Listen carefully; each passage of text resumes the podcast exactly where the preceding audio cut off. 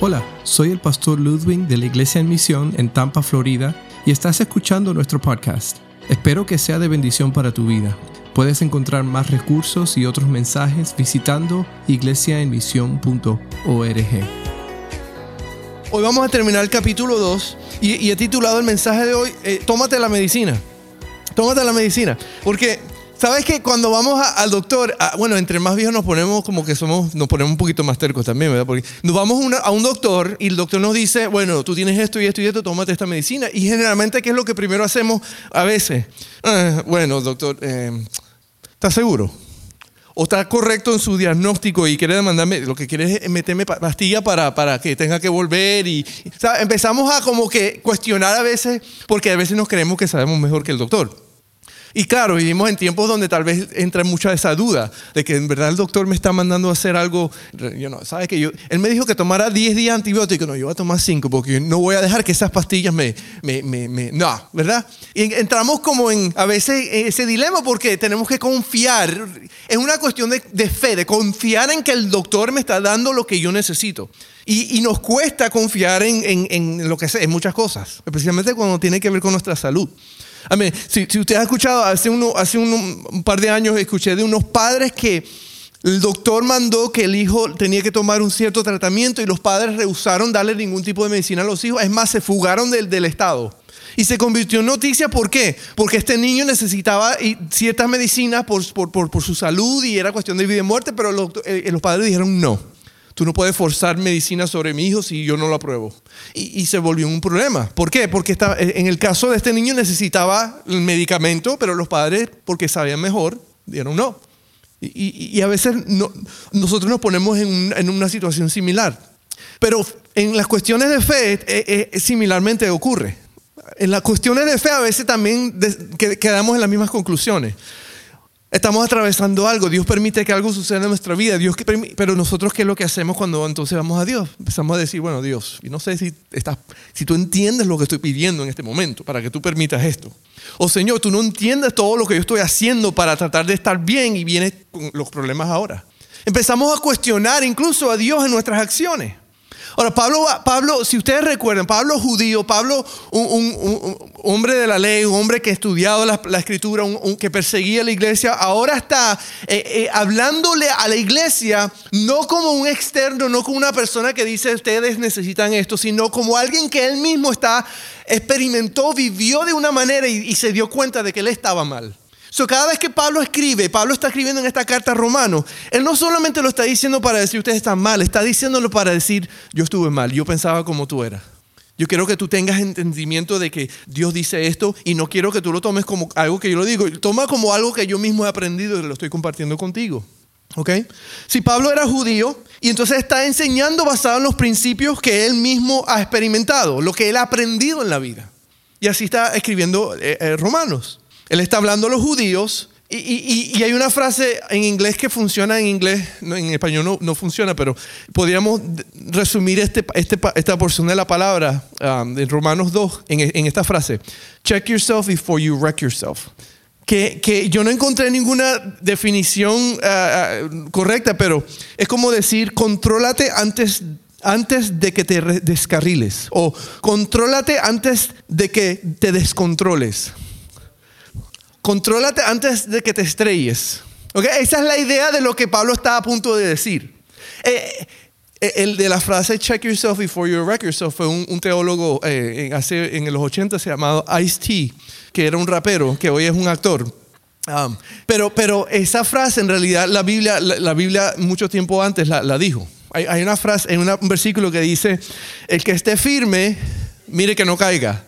¿Sí? La Biblia ya habló de, eso. Y, eso es lo que como que Pablo está trayendo a la mesa. Está diciendo a los judíos y está diciéndole, el que esté firme mire que no caiga. Check yourself before you wreck yourself. Cuidado cómo andas porque te puedes tropezar, te puedes, puedes chocar. ¿Sí? Um, el jefe mío esta, esta, semana me senté el lunes y él me dio una frase. Alguien me dijo esto una vez y me la dijo. Y yo se la repetí como el jueves, le mandé un mensaje.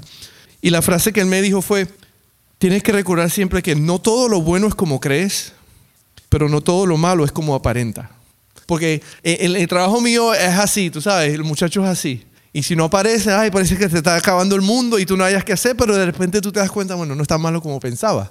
O cuando todo está súper bien, tú crees que ah, todo está resuelto y pues pasa algo. Ah, ¿Por qué? Porque no todo no es como aparenta. ¿sí? Y aunque crees que todo está bien, a veces las cosas no están tan bien como tú crees. Pero eso es para qué? Para mantenerlos qué? Todos los días, como dicen los típicos, en la, punta de los, pies, en alerta, ¿verdad? Ahora quiero que eh, eh, empecemos con esta, esta idea. Una falsa percepción de Dios nos va a llevar a una falsa identidad. ¿Ok? Una falsa percepción de Dios nos lleva a una falsa identidad. Y una falsa identidad nos lleva a una mala relación con los demás. ¿Captaron? Una una mala o falsa percepción de Dios nos da una mala eh, identidad, una falsa identidad, y una falsa identidad nos lleva a una mala relación con los demás. Porque cuando tenemos una falsa idea de Dios y una falsa identidad, generalmente es cuando vemos problemas con los demás, porque uno de los grandes problemas es que nos, tenemos un sentido de superioridad sobre los demás. Ah, bueno, tú sabes, eh, yo conozco la Biblia, yo soy cristiano, yo sé lo que la Biblia dice y él no sabe lo que la Biblia dice, por eso es que vive así. Nos, creemos poquito mejores. Y eso es algo típico en el ser humano. Siempre el hombre siempre está buscando mirar a los demás como superiores, como inferiores a uno. Incluso la Biblia es bien claro a eso. Dice que no debemos mirar a los demás como superiores a, a uno mismo. Pero es común para el ser humano hacer eso. Y siempre andamos qué? Las mujeres son buenas en esto también, en compararnos, ¿no? Ay, mira los zapatos que tiene. Ay, mira cómo me miró. ¿Sabes? Y, es algo, porque es natural en, nosotros, ¿verdad? Siempre estamos como comparando. No, este tipo me miró feo hoy. Hmm. Bueno, los hombres no, casi no hacen eso, ¿no? Pero es un, Entonces, pero en el ámbito cristiano, eh, Pablo nos está diciendo cuidado. ¿Por qué? Porque si tú tienes una mala percepción de ti mismo, una identidad falsa, tú vas a tener problemas viendo a las personas. Porque lo que vas a hacer es juzgar y cuestionar y decir, bueno, incluso lo vas, a, lo vas a hacer de una manera tan religiosa que tú vas a creer, te vas a comer tu propio cuento. Eso es porque tú no oras. ¿Sabes por qué te vino ese mal? Porque tú no obedeces a Dios. Y nos ponemos en una categoría falsa sobre los demás. Y Pablo entonces está atacando esto. Que a la inversa podemos entender esta idea. Una percepción correcta de Dios nos lleva a una identidad correcta y una identidad correcta nos lleva a una buena relación con los demás. Es más, nos lleva aún a poder hacer lo que Jesús nos dice. Ama a tus enemigos. Porque tenemos una identidad que correcta, porque tenemos una percepción correcta de quién Dios es.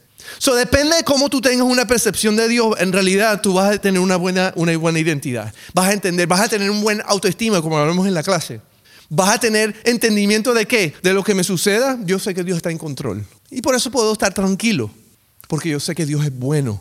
Ahora, si tú crees que Dios no es bueno y que crees que Dios es un viejo que está ahí buscando cómo regañarte, tú tal vez vas a tener una mala identidad porque te vas a sentir mal de ti mismo diciendo yo no soy un buen hijo y yo me merezco lo que me viene y no es culpa mía y pobre de mí.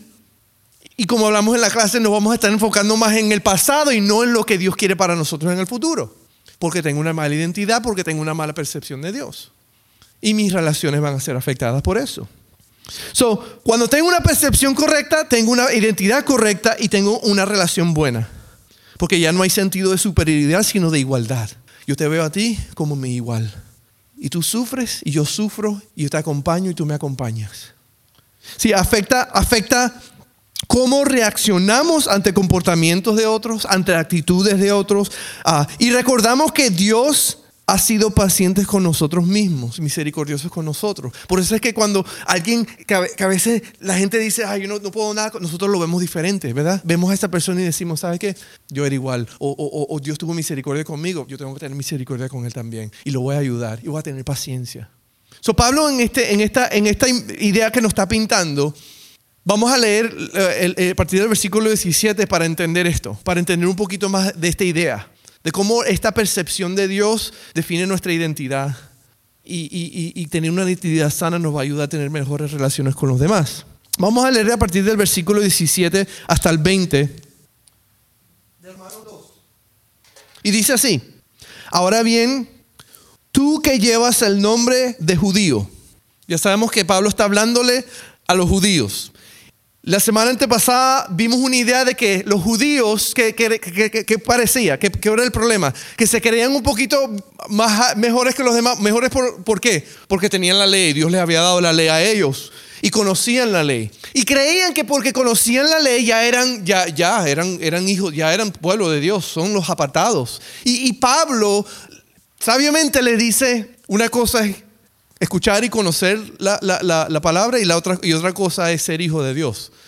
¿Sí? Nada más porque Dios no, tiene, Dios no tiene nietos, nada más porque tú conozcas la palabra y la ley o la tengas no significa nada, a menos que hagas qué, que la apliques. Y les dice, ahora bien, tú que llevas el nombre de judío, que dependes de la ley y te jactas de tu relación con Dios. porque se jactan? ¿Por qué? Porque son descendientes de Abraham, de Jacob, de Isaac, son pueblo escogido, son la nación que Dios ha elegido. Se jactan de eso, que conoces su voluntad y sabes discernir lo que es mejor porque eres instruido en la ley, que estás convencido de ser guía de los ciegos y luz de los que están en la oscuridad instructor de los ignorantes, maestro de los sencillos, pues tienes en la ley la esencia misma del conocimiento y de la verdad. Pablo está pintando y está diciéndole, ustedes que saben, que conocen, o Pablo está diciendo en primer lugar, con lo que vamos a entrar es, evita tu propia justicia. No te creas más de lo que tú eres. Si para estos judíos el hecho de que son descendientes de Abraham, ah, Isaac y Jacob, que se les ha dado la ley, Ahora están mirando, y este es el problema de que Pablo está viendo, ahora están mirando a los demás como inferiores a ellos. ¿Por qué? Porque ellos tienen la ley, ellos conocen la voluntad, ellos saben todo lo que tienen que saber sobre Dios. ¿Sabe que eso, eso, eso a veces es la percepción que damos eh, ante el mundo? Aquí viene el cristianito, este es el que, siempre tiene que decir algo que estamos haciendo mal. ¿eh? El, que, conoce la voluntad de Dios mejor que nosotros, el que nos viene a decir lo que estamos haciendo mal.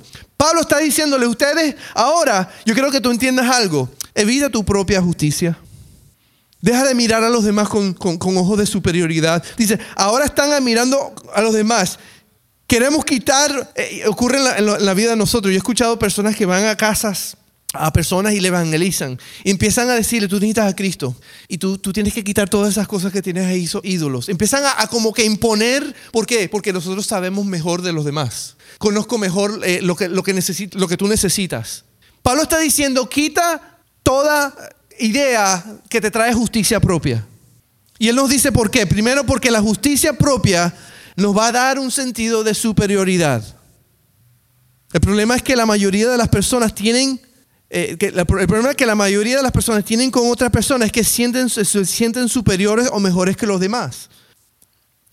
Y Pablo está diciendo, examina, examina tus relaciones. Porque si tú miras a las personas con un sentido de, superioridad, tú estás teniendo, trayendo una, una, falsa identidad, una falsa justicia propia que estás queriendo imponer sobre los demás. Estamos comparándonos con los demás, la experiencia y todos los demás. Entonces, ¿qué, qué, qué es lo que está diciendo Pablo? Tenemos que examinarnos. Le habla a estos judíos y le está diciendo, nada más porque ustedes tienen la ley, nada más porque ustedes tienen el conocimiento de Dios, no significa que ustedes son superiores a los demás. El problema de la justicia propia es que no tenemos justicia propia delante de Dios. El problema de creernos que somos algo es que en realidad Pablo ya nos ha dicho en los primeros dos capítulos que no tenemos nada que traerle a Dios. En el primer capítulo, al final, hablamos de cómo nosotros más bien, en vez de querer traer cosas a Dios, tenemos que venir a Dios con las manos que vacías porque mismo Jesucristo, Dios mismo nos ha enseñado de que nosotros no tenemos nada que ofrecerle a Él. Y Pablo está diciéndoles, no traigas tu propia justicia delante de Él. En capítulo 3, en el versículo 9 adelante, él habla eh, específicamente de que no hay, no hay justo, no hay ninguno que es justo. Como misioneros en el mundo, si creemos que tenemos propia justicia, no, no vamos a ver las personas como iguales, sino como inferiores. Y Pablo está diciendo que para nosotros empezar a ser hijos de Dios, para nosotros ser luz en el mundo, tenemos que entender que nosotros no somos mejores que los demás. Que ellos están en la situación donde nosotros también estábamos sin Cristo. Y que nosotros no hemos traído nada a la mesa, sino que fue por la gracia de Cristo que nos salvó. Es que nosotros ahora podemos dar las buenas nuevas a los demás.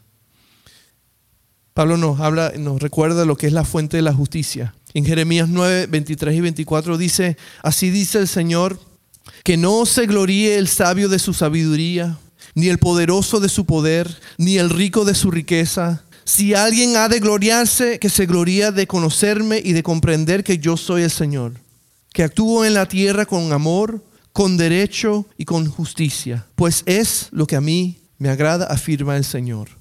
¿Qué está diciendo ese texto? Dice que si eres sabio, no te gloríes en tu sabiduría. Que si eres poderoso, no te gloríes en tu poder. Si eres rico, no te gloríes en tu riqueza. La justicia propia define tu identidad en las cosas que no tienen que ver nada con Jesús. Eso es lo que Pablo entonces está diciéndoles.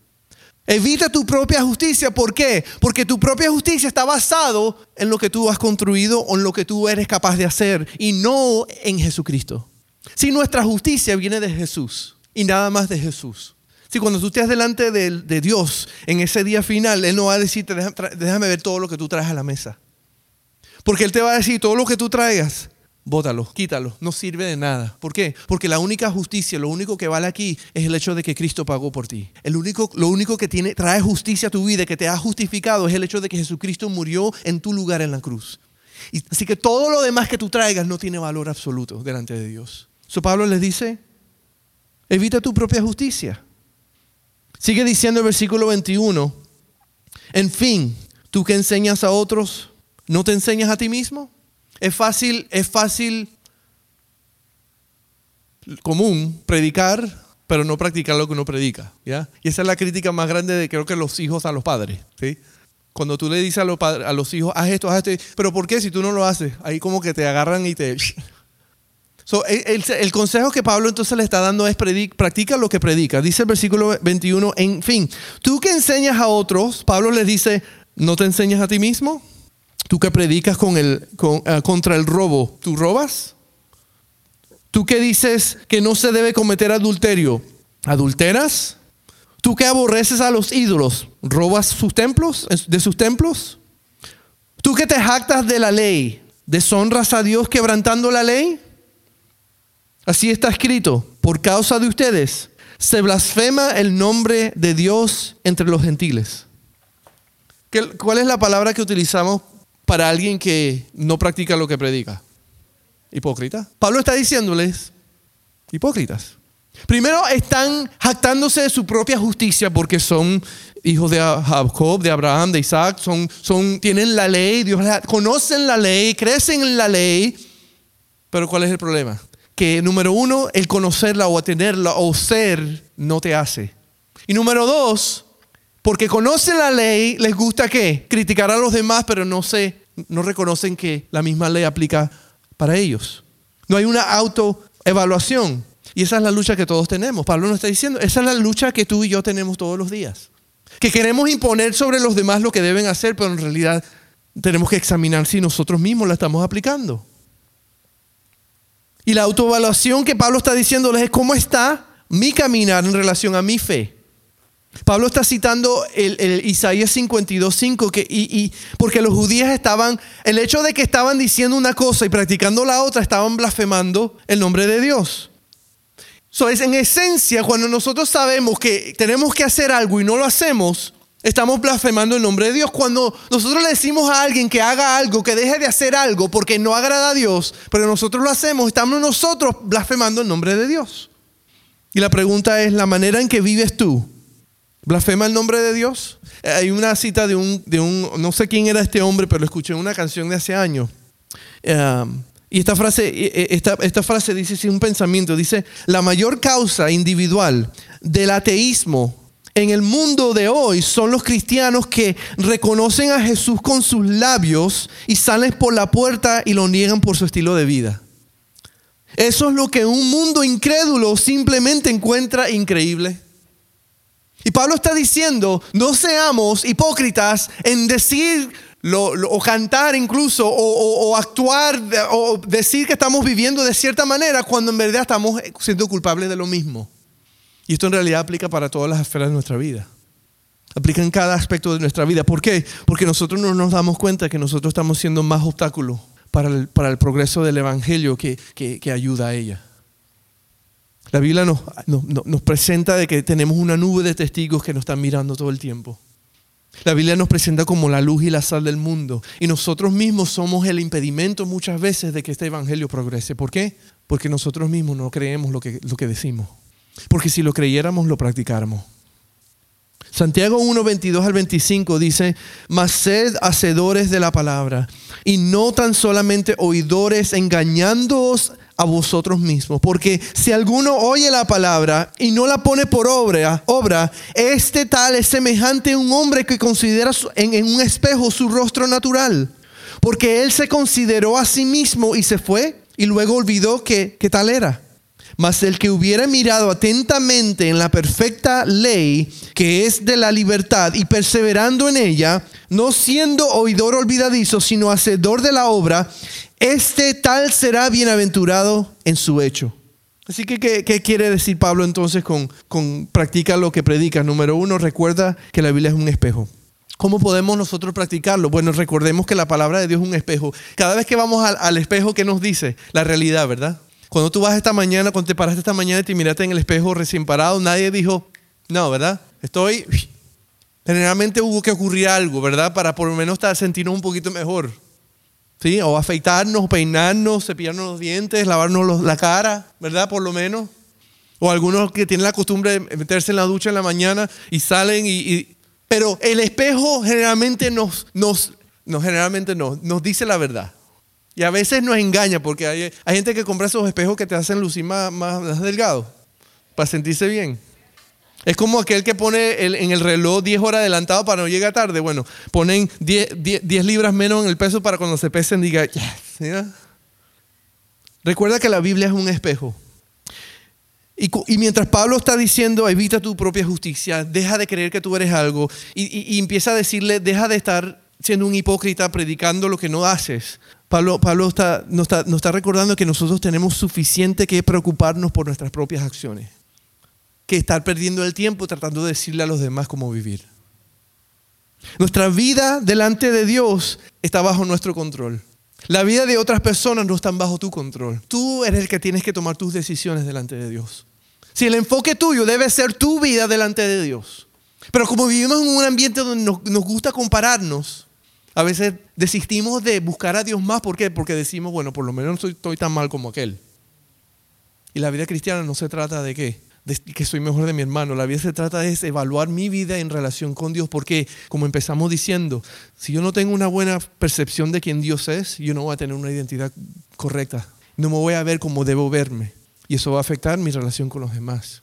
Mi enfoque no es ocuparme en los demás, mi, enfoque va a ser que mi propio crecimiento, mi propio, mi propio entendimiento en cuanto a relación con Dios. Yo te puedo preguntar hoy, si podemos hacer un examen hoy, yo puedo preguntarle a ustedes, cada uno haga una autoevaluación y escríbame por lo menos dos cosas que ustedes saben necesita cambiar. Dos nada más, delante de Dios. Te apuesto que nos podemos tomar unos 10 minutos, maybe más. Pero si yo te digo, Escríbeme 10 cosas que tú necesitas que tu pareja cambie. Ahí sí tenemos, en, en 3 minutos tenemos 30. Porque estamos acostumbrados a qué? A querer arreglar a los demás y no qué? Enfocarnos en lo que tenemos que cambiar nosotros mismos delante de Dios. Y Pablo nos está diciendo que ocúpate en lo que tú puedes ocuparte, que es tu relación con Dios. Porque a medida que tú te ocupes en tu relación y tengas una percepción correcta de quién Dios es, tú vas a entender las cosas que tú debes cambiar, las cosas que tú tienes que trabajar, para que tú entonces puedas tener paciencia y misericordia con aquellos que te rodean. A mí, ¿cuántos de aquí oran, cuántos de aquí oran más por Dios, cambia a mi esposa, cambia a mi esposo? Cuando deberíamos orar, Señor, dame más misericordia, dame más paciencia, dame más paz. Porque una cosa es que Dios haga el cambio en otro y otra cosa es pedirle que Dios haga el cambio en mí. Y Pablo lo que nos está recordando es eso. ¿Sabes qué? Necesitamos ocuparnos en nuestra propia vida espiritual, en los cambios que Dios quiere hacer en nuestras vidas. ¿Por qué? Porque si yo tengo una percepción correcta de Dios, voy a tener una identidad mejor de quién soy yo. Y eso va a ayudarme a tener una relación con los demás, como Él quiere que yo tenga esa relación. Es difícil porque tenemos esa costumbre de qué? De que ver los errores en los demás. Pero acuérdate de lo que dice Mateo. Mateo 1, 7, 1 a 5 dice, no juzgues. ¿Para qué? Para que no seas juzgados.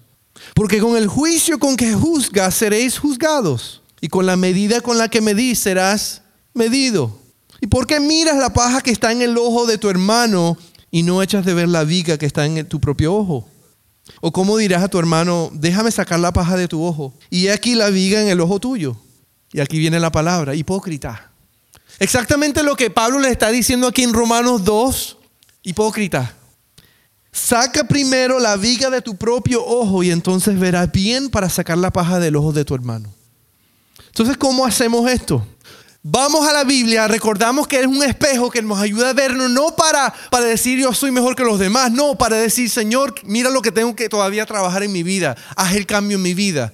Pero también para parte de lo que significa eso es que tengo que admitir mis errores.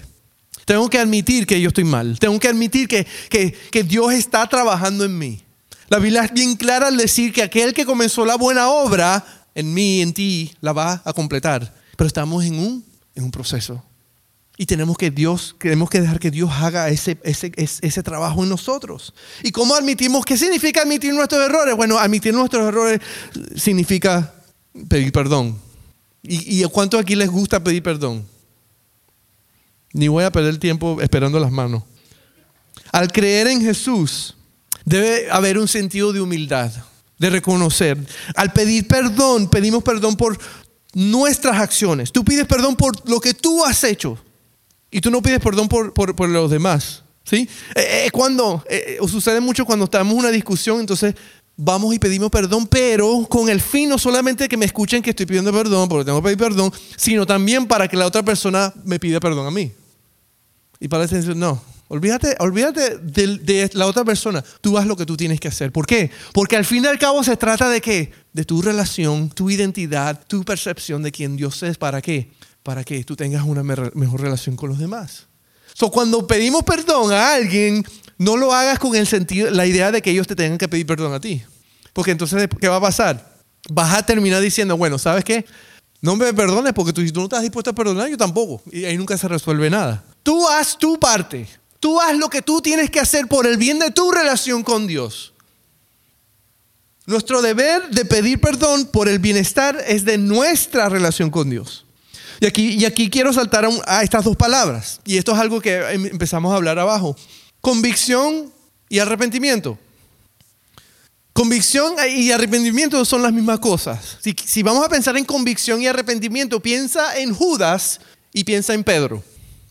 ¿Cuál fue la diferencia de ellos dos? Pues Pedro se arrepintió y ¿qué hizo? Restableció su relación con el Señor y Dios lo usó. Pero ¿qué pasó con Judas? Judas tuvo convicción de lo que había hecho era malo al vender a Jesús por, monedas. ¿Y qué fue y qué hizo? Fue y se ahorcó. Sí, uno reconoció que había hecho mal y se arrepintió, dio la vuelta, siguió, eh, eh, paró de donde estaba y volvió atrás. El otro se sintió muy mal y no hizo nada al cambio. Él tuvo convicción y se suicidó. ¿Y qué es la, para, qué, para qué tenemos convicción? Pues tenemos convicción para que nos lleve a arrepentirnos. Sabes que tú te puedes sentir mal por muchas cosas que tú haces hoy día. Y, y, tal vez hay, hay, hay, situaciones en las que tú estás, que hoy en tu día a día tú haces, que tú sabes que están mal. ¿Sabes qué va a pasar eventualmente? que esa convicción no te va a llevar nada. Lo que va a llevarte es a destruirte. Destruir tu matrimonio, destruir tu, relación, que te voten del trabajo, que te metan un ticket. No sé. Algo va a suceder en consecuencia a lo que estés haciendo. ¿Por qué? Porque tú sabes que está mal. Pero siempre y cuando no haya arrepentimiento, nada se va a solucionar. Se van a poner las cosas peores. Por eso es que en nuestras vidas tenemos que hacer qué? Arrepentirnos. ¿Y qué es arrepentirse? Que si yo sé que algo está mal en mi vida, yo tengo que parar ir en dirección opuesta. Yo no puedo seguir caminando, me siento mal, como, como hoy vemos en la clase. Camino, esto no debo hacerlo, esto está mal y sigo caminando. Esto está mal, yo sé que está mal. Ah, si soy malo, no debo hacerlo. Y sigo haciéndolo. No, tengo que hacer qué? Arrepentirme, dar la vuelta, parar, cortar, sacar. La Biblia habla de esas, de esas ideas. Córtalo. Si tu mano te hace caer, ¿qué hace? Córtala. Si tu ojo te hace caer, dice, sácatelo. ¿Cuál es la idea? Tiene que haber un cambio de dirección. Porque el hecho de que tú te sientas mal por algo no significa nada. Simplemente significa que sí, el Espíritu Santo te está hablando. Pero la Biblia dice, no apagues al Espíritu, no lo ignores. Escúchalo y arrepiéntete, cambia de dirección. Así que cuando Pablo nos está diciendo que tenemos que practicar lo que predicamos, aplica nuestra propia vida también. Si tenemos convicción de que algo está en nuestra vida que no debe estar, tenemos que arrepentirnos, tenemos que sacarlo de nuestra vida. ¿Por qué? Como ya les dije, hay un mundo que nos rodea que nos está mirando.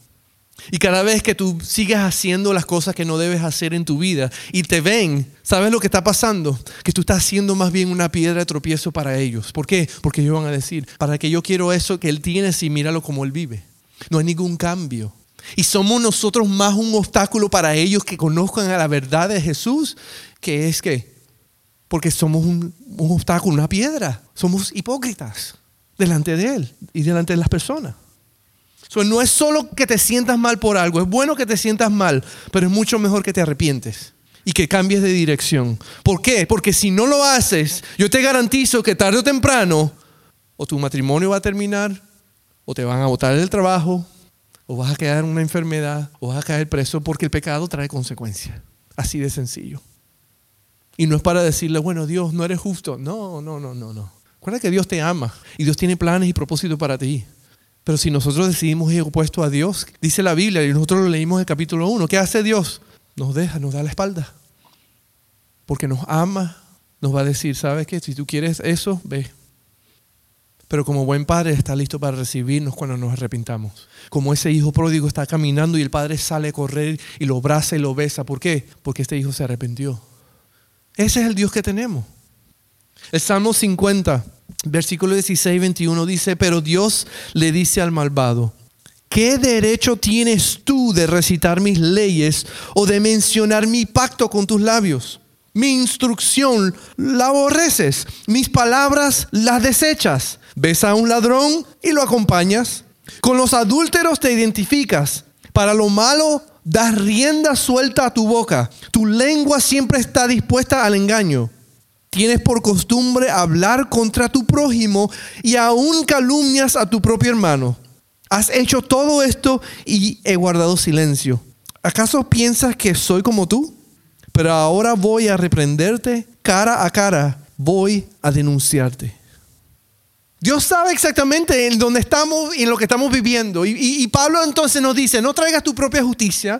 Nada más porque tú vas a la iglesia o porque conoces algo de Dios no significa nada.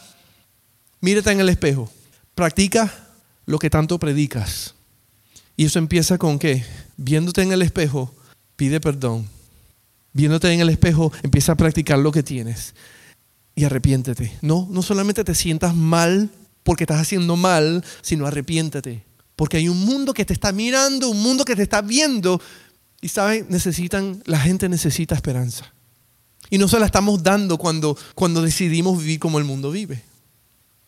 Entonces, teniendo una percepción correcta de Dios me ayuda a tener una identidad correcta, a corregir aquello que tengo que corregir, a despojar aquello que tengo que desechar, para que entonces pueda mirar a las personas como debo y mirarlas como iguales, como alguien que, igual que yo, necesita la misericordia de Dios. Entonces, debo evitar mi propia justicia y número dos, debo practicar lo que predico. Lo que nos lleva a lo, último. Versículo 25 al 29. Deja que el Espíritu haga su obra. Versículo 25 dice, la circuncisión, si saben lo que es circuncisión, ¿verdad? Aquí todo el mundo sabe, menos, menos tú. No vayas a buscarlo en Google, por favor. Vas a quedar traumatizado. Este, pero explícale lo que es la circuncisión en términos evangélicos, si es posible. ¿eh? La circuncisión tiene valor si observas la ley. Pablo está diciéndole, la circuncisión tiene valor si observas la ley, pero si la quebrantas, si quebrantas la ley, viene a ser como un, vienes a ser como un incircunciso. Es decir, de nada te sirve. Por lo tanto, si los gentiles cumplen los requisitos de la ley, es decir, los no judíos que no son circuncidados, ¿no se les considera como si estuvieran circuncidados? Porque están cumpliendo la ley. Pablo está llegando a algo aquí. El que no está físicamente circuncidado, pero obedece la ley, te condenará a ti, que a pesar de tener el mandamiento escrito y la circuncisión, quebrantas la ley. Pablo está diciendo, ¿sabes qué? De nada te sirve tu propia justicia. Oh, tú cumples los requisitos, te, te circuncidaste. Porque si tú no cumples la ley, si no haces lo que tienes que hacer, si no practicas lo que predicas, ¿qué pasa? Todo lo que tú has hecho no te sirve de nada de nada sirve, no tiene valor, porque no hay un qué, un cambio, no hay transformación en tu vida. Dice el versículo 28, lo que exterior no hace a nadie judío, ni consiste la, lo exterior no hace a nadie judío, ni consiste la, la circuncisión en una señal en el cuerpo. El verdadero judío lo es interiormente. Y la circuncisión está del corazón, la que realiza el espíritu, no el mandamiento escrito. Al que es judío así, lo alaba Dios, no la gente. Entonces, ¿qué está diciendo? Deja al espíritu que haga la obra. So, dice, la, circuncisión no tiene provecho si cumples la ley o si no cumples la ley. El problema es que nadie la cumple por completo. nosotros lo vimos la semana antepasada. Vimos que al fin y al cabo el problema nuestro es que nosotros creemos que podemos justificarnos porque creemos que estamos cumpliendo algo para agradar a Dios. Y, y la ley se nos dio para darnos cuenta de qué? De que es imposible agradar a Dios. La ley se nos dio para que cuando la veamos digamos, yo no puedo cumplirla. Es imposible cumplirla. Es más, no hay justo ni siquiera uno, dice la Biblia. Lo que sí merecemos es que la muerte. Pablo está diciéndole, ¿sabes que No importa que te hayas circuncidado físicamente, porque si no cumples la ley, lo cual no la cumples, nadie la cumple, de nada te sirve. Y ese es un gran problema. Los judíos creían que con eso ya habían cumplido los requisitos, ya, estaban bien. Mira el sacrificio físico que tuvo que hacer, literalmente. Pero Pablo le dice, no, eso no es verdad. Primero le dice, reconoce tu lugar. Reconoce que como judío o reconoce como alguien que cree que tiene su propia justicia, reconoce que como ser humano tú eres el paciente. Y, tú y yo necesitamos ayuda. Tú y yo necesitamos un doctor por excelencia que, pueda sanar nuestras heridas internas del corazón. Y Dios está buscando hacer algo más, que, más profundo en nosotros que simplemente algo externo. Dios está tratando de cambiar no solamente tu apariencia, sino está cambiando qué? De adentro hacia afuera. Filipenses que hemos ya leído, versículo, capítulo 3, 2 al 3, dice, cuídense, dice, cuídense de esos perros. Cuídense de esos que hacen el mal. Cuídense de esos que mutilan el cuerpo. Está haciendo referencia a aquellos que, le estaban diciendo a los gentiles, tienes que circuncidarte, porque si no si circuncidas no, vas a ser salvo. dice, ten cuidado de esos perros que mutilan, porque la circuncisión somos nosotros los que por medio del Espíritu de Dios adoramos. Nos orgullecemos en Cristo Jesús y no ponemos nuestra confianza en esfuerzos humanos. Pablo está diciendo, la circuncisión ocurre en el corazón. La circuncisión ocurre en el corazón. La confianza no está en uno mismo, sino en el Señor. Versículo 29 otra vez dice, el verdadero judío lo es interiormente y la circuncisión es la del corazón, la que realiza el Espíritu. Entonces, ¿qué está diciendo? Que está, Pablo está hablándole de, algo que ellos entendían, la circuncisión, pero está diciendo, no es físicamente estamos hablando, estamos hablando del, trabajo que Dios tiene que hacer internamente en tu corazón. Es decir, que Dios tiene que transformar tu vida, tu corazón desde adentro hacia afuera, darte un nuevo corazón. Porque cuando tú traes la circuncisión física, cuando tú traes la ley, cuando tú traes tu conocimiento, ¿qué estás haciendo? Tú estás trayendo tu propia justicia. Y Pablo ya te dijo, evita tu propia justicia porque de nada te sirve. Pablo te está diciendo, evita tu propia justicia creyendo de que tú has hecho algo. Lo que está diciéndole es que evita tu propia justicia y practica lo que prediques. Y lo primero que tienes que entender es que el Espíritu Santo es el que tiene que hacer el trabajo en ti y en tu corazón. Y esa circuncisión de la que tanto hablamos es la que tiene que ocurrir en tu, en tu corazón. Porque a medida que tú tengas una buena percepción de Dios, vas a tener una buena identidad. Pero si tú tienes una mala percepción de Dios y tú crees que vas a traerle todo a Dios y decirle, mira Dios lo bueno que soy, mira lo circuncidado que estoy, mira todo esto, vas a tener una mala identidad delante de Dios. Porque no te estás dando cuenta de que, de que eso no sirve para nada. De que tú tienes que dejar que el Espíritu Santo haga la obra internamente en ti. ¿Y qué tenemos que hacer entonces? Pues para, para nosotros entender que el, Espíritu haga su obra, tenemos que entender que Jesucristo es, que Dios es el gran, el gran cirujano. Dios quiere operar en tu corazón para que te alinees a su voluntad. Él es el que quiere cortar aquellas cosas que son peso. Él quiere quitar de ti cosas que no sirven. ¿Por qué? Porque Él tiene un plan y un propósito para tu vida. Y Él, es el, él sabe aquellas cosas que Él va a quitar de tu vida. Él te conoce mejor de tú mismo. Cuando tú te ves en un espejo y ves las cosas malas, sabes que Él ve mucho más todavía de las cosas internas que tienen que cambiar para que tú seas como Él es. Dios quiere operar tu corazón para que te alinees. Y eso requiere que, nos sometamos a sus manos. Eso requiere que confiemos en su obra. Eso requiere que nos humillemos ante Él. Eso requiere que, que, vayamos a su presencia. Eso requiere que busquemos su voluntad. Tú te imaginas que tú vas al médico hoy y le dices al, al doctor, el doctor te dice a ti, ¿sabes qué? Necesitas cirugía. No hay otro remedio. Y tú le digas, ¿sabes doctor? No. Y, y se vaya de ahí. ¿Qué va a pasar con tu vida?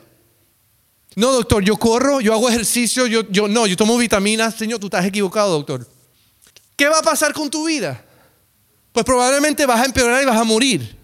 Porque no has confiado. ¿Qué requiere de que tú le digas al doctor? Está bien lo que usted diga, doctor. Necesitas humillarte, necesitas confiar, necesitas entender su voluntad, entender que él entiende lo que tú no entiendes. Necesitas entregar tu vida en las manos de ese doctor, de ese médico. Eso es lo que tiene que ocurrir cuando vamos a Dios. Señor, Dios tú sabes exactamente lo que yo necesito. Y en vez de salir corriendo de la oficina, tengo que acceder y decir, está bien, ¿cuándo? ¿Cómo? ¿Dónde tengo que ir? ¿Cómo puedo empezar?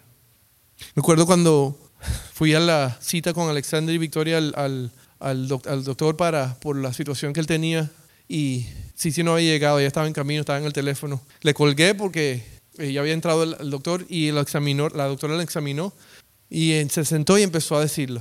Alexander necesita cirugía. Y empezó a decirnos las consecuencias, los problemas que podían parar. Y Alexander está sentado ahí en la mesita, pobrecito. Él entiende todo porque la señora opta por hablar en inglés, siendo hispana. Y empieza a decirle todo. Si no le puede dar cáncer, si no le puede dar esto, si no le puede tener hijos, si no le puede dar todo lo peor. Y yo ahí yo, estaba, yo quería agarrar a Alexander y salir corriendo de la oficina. Y justo cuando se me ocurrió, pon tu pensamiento en acción, entró Sisi, pum. Y yo, y, yo mirando a Alexander como que todo está bien, tranquilo. Y él, ¿qué está pasando? ¿Qué? ¿Qué? ¿Qué? ¿Qué? ¿Cirugía? ¿Hijos? ¿Qué? ¿Qué? Pero llega ese momento igual con Dios, cuando estamos delante de Dios y Dios nos dice, cambie, Dios nos dice, deja y nos trae convicción a nuestra vida. Nosotros tenemos la opción de, de salir corriendo o dar la vuelta y hacer lo que Él nos dice. Estamos en la misma situación. Y Pablo le está diciendo, practica lo que predica. Si tienes convicción, arrepiéntete. No traigas tu propia justicia. Tú no sabes lo que tú estás hablando. Confía en el cirujano. Que Él tiene que hacer un trabajo en tu vida. Tú no lo entiendes. Yo estoy seguro que Alexander no tenía ni idea por qué. Es lo que él sabía y, él me miraba a mí y yo le decía, está bien, it's to be okay, va a estar bien. Y mi esposa estaba como si nada. Hasta que, hasta el día de cirugía. Pero Alexander, incluso el mismo día que hizo, estaba en la cama ya, esperando, tranquilo. Es más, la mamá, antes de salir, se, se puso a llorar con él, por fin y él ni lloró, le decía, mamá, it's going to be okay. ¿Por qué? Porque él sabía que el doctor estaba en las manos del doctor, de alguien que sabe mucho más. Porque no me pidas a mí que opere a mi hijo, porque no. Pero el doctor sabe lo que estaba haciendo. Y sabe, es así mismo con nuestra vida, que tenemos que decirle a Dios, Dios, tú eres el médico por excelencia. Yo voy a estar tranquilo, porque estoy en las mejores manos. Estoy en las mejores manos. Hay algo que está en mí que tú tienes que cortar, hay una cirugía que tienes que hacer, hazla. ¿Sabes que ese es uno de los nombres de Dios? Él es el médico por excelencia, médico de médicos, ¿verdad? ¿Por qué? Porque Él sabe lo que necesitamos.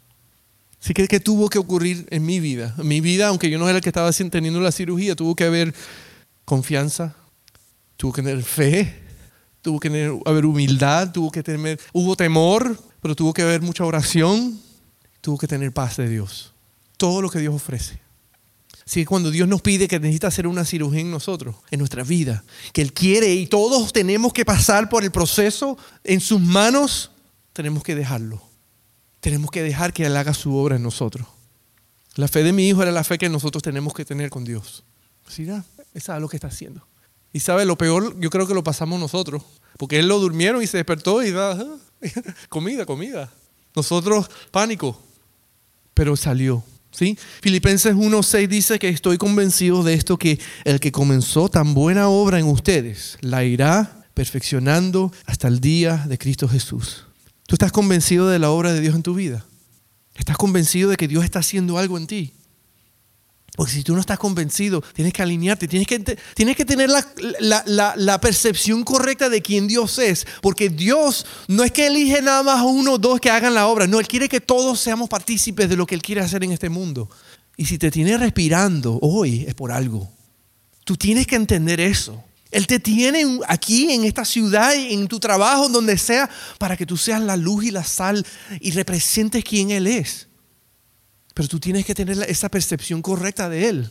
Tú no traes nada a la mesa, Él quiere usarte a ti. Y cuando tú tengas esa percepción correcta, tú vas a tener una identidad correcta delante de Dios. Y tú vas a saber, sabes que mi pasado pasó.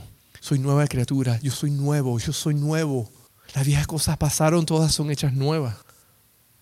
Y Dios tiene un plan para mi vida. Y no importa mi pasado, lo que importa es que Dios sabe que en mi futuro Él me va a usar y me está usando. Y ese debe ser nuestro enfoque. ¿Por qué? Porque ya tengo una identidad correcta, entonces ¿qué? Mis, mis, relaciones van a ser transformadas, van a ser afectadas con el poder de Cristo. Porque ya no estoy viendo a las personas como superiores a mí mismo. Ni siquiera me voy a ver como yo como un inferior, sino que me voy a ver como, como quién? Como creación de Dios que ha sido redimida, que ahora es hijo. Que soy un hijo de Dios. Nosotros podemos vivir una vida muy amarga si luchamos contra la voluntad de Dios. Puede ser una vida muy amarga. Y sabe, Dios no va a desistir, Dios, seguirá hasta que nos demos cuenta que necesitamos estar bajo su voluntad. Podemos vivir una vida amargada o podemos vivir una vida abundante. Esta es la decisión que Dios nos pone delante de nosotros. Una vida abundante que confía que Dios suplirá, que Dios abrirá, que Dios nos usará para el bien de su gloria. Pero es necesario, porque es necesario la familia en la fe. Cuando estábamos en la sala de cirugía con Alexander, estaba mi suegro, mi suegra, mi papá, Tú estuviste ahí, ¿verdad? No estabas trabajando. Tíos, tías, familia. Cuando estaba Alexander de dos meses lo operaron por primera vez. Estaba toda la familia, mi cuñado, todo el mundo. ¿Por, qué? ¿Por qué sucede eso? Porque Dios sabe que cuando pasamos esta cirugía es importante estar en familia. Sí, nosotros todos estamos en un proceso donde Dios quiere hacer una cirugía en nuestro corazón. Por eso es necesario que estemos en familia. Por eso Dios nos da una familia en la fe. Para que pasemos lo que tengamos que pasar en familia y nos digamos, tú puedes. Lo que están pasando, ustedes pueden. Dios, Dios está con ustedes. Porque otros estuvimos ahí. Y sabes que Dios es bueno. Y aunque se pongan las cosas oscuras, Dios no te abandona nunca. Dice la palabra, nunca te dejaré y nunca te desampararé. Esa es la promesa de Dios. ¿Cómo tú sabes? Porque yo pasé por algo similar y Dios estuvo conmigo. Por eso es necesario pasar esto y entender que la cirugía de Dios, Dios, Dios pone una familia a nuestro alrededor para que haga el trabajo. Y la iglesia es nuestro apoyo, la iglesia es esta familia. Y otros experimentaron el dolor que ahora tú experimentas. ¿Para qué? Para que te den paz, para que te ayuden a atravesarla, para que puedas confiar en Dios.